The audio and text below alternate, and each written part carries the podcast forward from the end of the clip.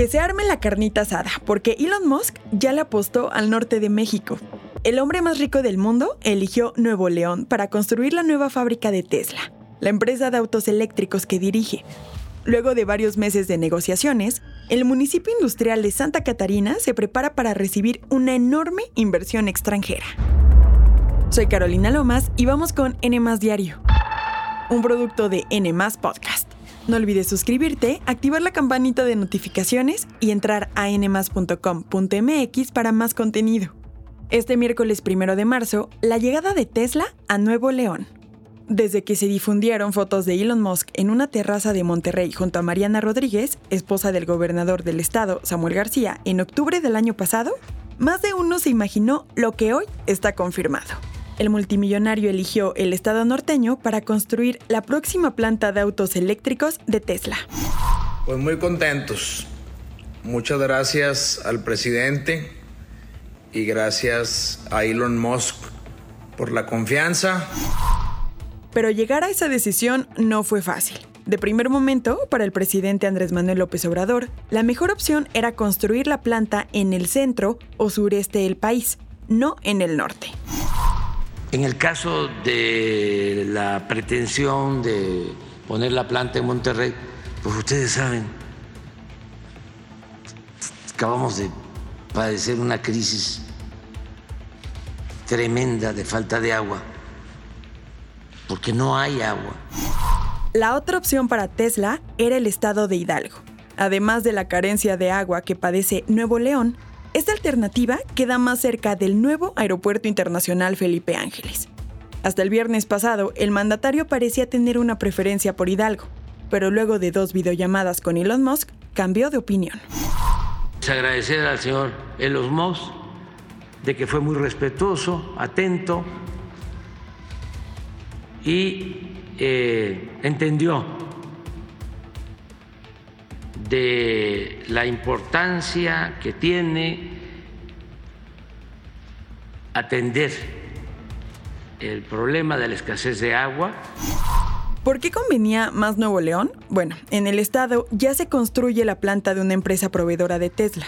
Además, Santa Catarina está a poco más de seis horas por tierra de Austin, Texas, donde está la sede principal de Tesla desde finales de 2021. De acuerdo con el presidente López Obrador, Musk hizo una serie de compromisos para no contribuir al desabasto de agua en el estado. Uno de ellos sería usar agua tratada. Se espera que Tesla haga el anuncio oficial este miércoles a propósito de su Investors Day, o Día del Inversionista.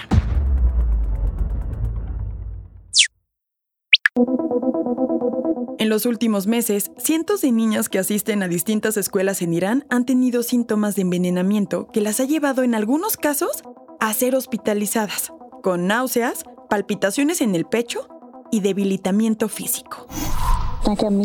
Cuando me pongo de pie me siento mareada y todo mi cuerpo se siente muy entumecido y eso no me permite caminar.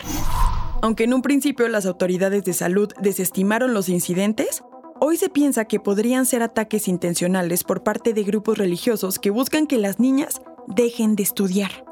Si bien los primeros casos de envenenamiento por presuntos humos nocivos dentro de los salones de clase comenzaron en la ciudad de Kaam, al sureste de Teherán, se han extendido a otras ciudades. En un principio se especuló sobre la posibilidad de que los síntomas en las niñas se debían a una intoxicación por monóxido de carbono causado por los calentadores de gas que se encienden durante el invierno. Después, el fiscal general dijo que se podía tratar de actos criminales deliberados, y ordenó una investigación. Entonces, ¿grupos religiosos podrían estar envenenando a las niñas para que dejen de estudiar? No es una hipótesis exagerada. Recordemos que no sería la primera vez. En 2014 ocurrieron diversos ataques con ácido en represalia contra las mujeres que querían trabajar o divorciarse. Los envenenamientos suceden en un momento complicado para Irán, que lleva sumergido varios meses en las protestas por Masa Amini, una joven que presuntamente fue asesinada a golpes por la policía de la moral.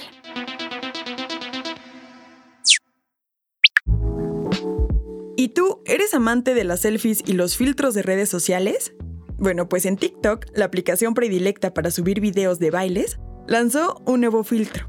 Se llama Bold Glamour y está siendo un éxito por pasar casi desapercibido.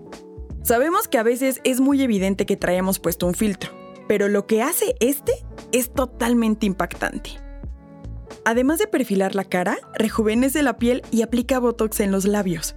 A ciertos usuarios que lo han utilizado les encanta, pues les gusta su apariencia con él, pero otros cuantos han dicho que nunca se han sentido tan feos.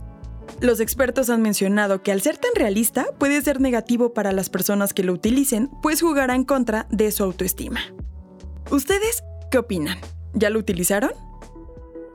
Esto fue todo por hoy, que tengas un excelente miércoles. No olvides suscribirte, activar la campanita de notificaciones y visitar nuestra página nmas.com.mx.